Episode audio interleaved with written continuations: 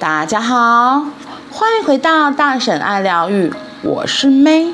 今天的一分钟下单练习，我们要来说的是第四十九篇。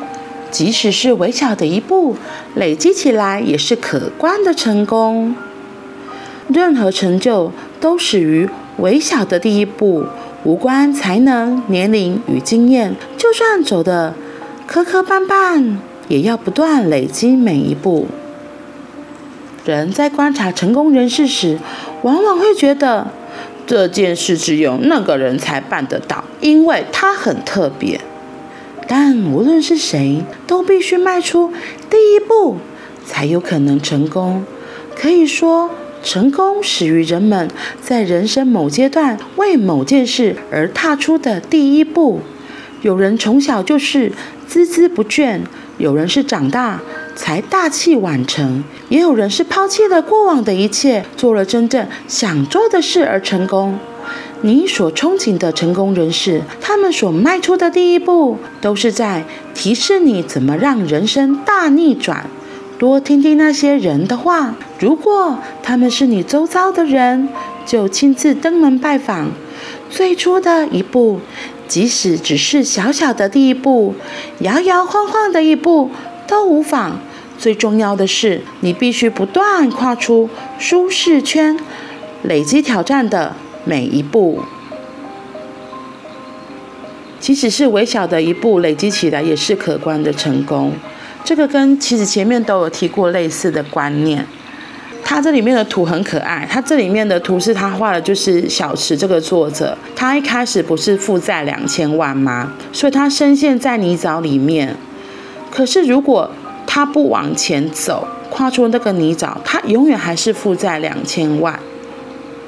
然后我觉得这也很像很多事情在提醒我们的：如果你有想做的事情，你只是想，那永远不会达成。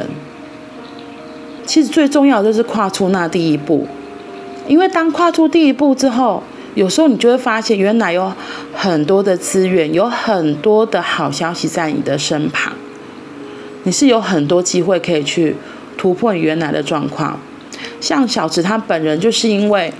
他听到这个宇宙先生的指示之后，他真的遵循他的每一步，他开始慢慢的改变，他一步一步去做。他最开始他真的就是先，因为他本来是因为开服饰店，所以才开始不知不觉，因为衣服都卖不掉，所以他开始负债两千万。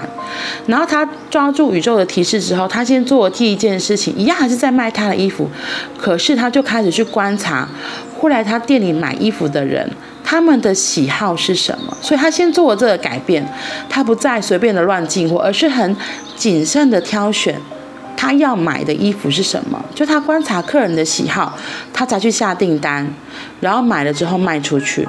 后来他发现，哦，原来真的因为这样，顾客就买的东西，他慢慢的就不会再有存货的问题，就他进货就都会销出去。然后你看哦，如果你真的。因为其实等于他就会把衣服都给卖掉了，他会不会建立自己的自信？他会发现，哎，原来这方法行得通，哎，我们通常都是在做事的时候找到行得通的方法，就会更大胆，就会觉得好，那可以继续做。所以他在不知不觉中，他的衣服真就越卖越好，甚至是有些卖衣服的厂商直接看到，哎，这家店的衣服都卖得很好，厂商是会直接来找他说，哎，那我衣服可以放在你这里吗？然后小池那时候，他第一开始想的也是，可是我现在没有太多的钱，因为他还负债嘛，他觉得他没有办法立刻付货款。没想到那个厂商说：“哦，你货款不用急着给我，你可以下个月再一起结给我。”所以他先进货之后，他卖出去就有钱，所以他就有钱再付给厂商，这就是一个正循环。可是如果他没有真的一开始开始过来看看自己现在的。衣服买卖的状况，他真的做了调整，他有改变了，他等于跨出了第一步，之后才开始看看，那这方法行得通，他就再继续往前两步、三步、四步、五步，一直到后面有其他的变化。所以最开始的第一步是最重要的。所以不要觉得说，我觉得那个，比如说负债两千万，好像真的很难还完，他其实就不会再把焦点放在他负债两千万这个重点。他是放在说，我怎么把我现在里面现有的衣服给卖出去，我现有的资源可以怎么应用？真的动起来之后，就他就不会再困在那滩死水里，而是真的一步两步就慢慢的离开那个两负债两千万的那个泥沼，就可以一步一步走出去。所以不要小看我们要开始跨出了这个第一步，跨出了这第一步很重要，因为一步两步三步，慢慢就会变成一百步、一千步、一万步。所以记得，即使是微小的一步，累积起来也是可观的成功哦。所以动起来，跨出第一步吧。那我们今天就到这里喽，希望你也可以勇敢的跨出你的第一步。那我们明天见，拜拜。